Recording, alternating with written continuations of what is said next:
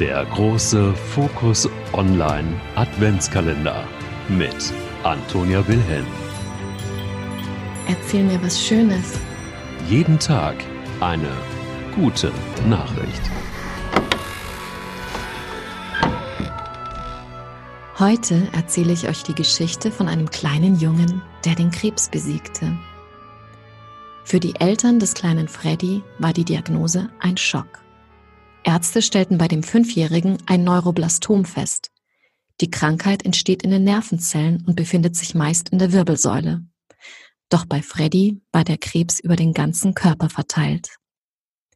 Wir konnten den Krebs überall in seinem Körper sehen. Es schien unmöglich, dass er überlebt, sagte die Mutter des Jungen dem britischen Nachrichtenportal Daily Mail. Und das, obwohl Freddy immer ein sehr gesundes Kind gewesen sei. Er war fast nie krank, und dann erzählte er uns, dass seine Beine wehtun würden. Doch wir dachten uns zunächst nichts dabei. Mit zunehmenden Beschwerden jedoch wurden die Eltern misstrauisch. Sie brachten ihren Sohn ins Krankenhaus. Eine Ultraschalluntersuchung zeigte einen riesigen Tumor in Freddys Magengegend. Daraufhin wurde der Junge in ein Krankenhaus in London verlegt, wo die Ärzte mehrere Tests durchführten. Anschließend musste er sich einer 70-tägigen Chemotherapie unterziehen. Über Weihnachten kam eine Stammzelltransplantation hinzu. Im Februar 2019 wurde der Tumor schließlich bei einer Operation entfernt. Und im Mai konnten die Ärzte dann die letzten Zweifel ausräumen. Freddy hatte den Krebs besiegt.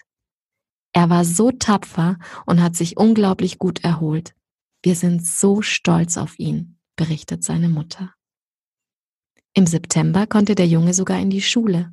Seine Mutter sagt, als wir die Ultraschallbilder zum ersten Mal sahen, hatten wir kaum Hoffnung. Und jetzt ist er unser kleines Wunder. Und das Beste ist, dieses kleine Wunder kann heute sogar seiner Leidenschaft nachgehen. Er spielt Fußball.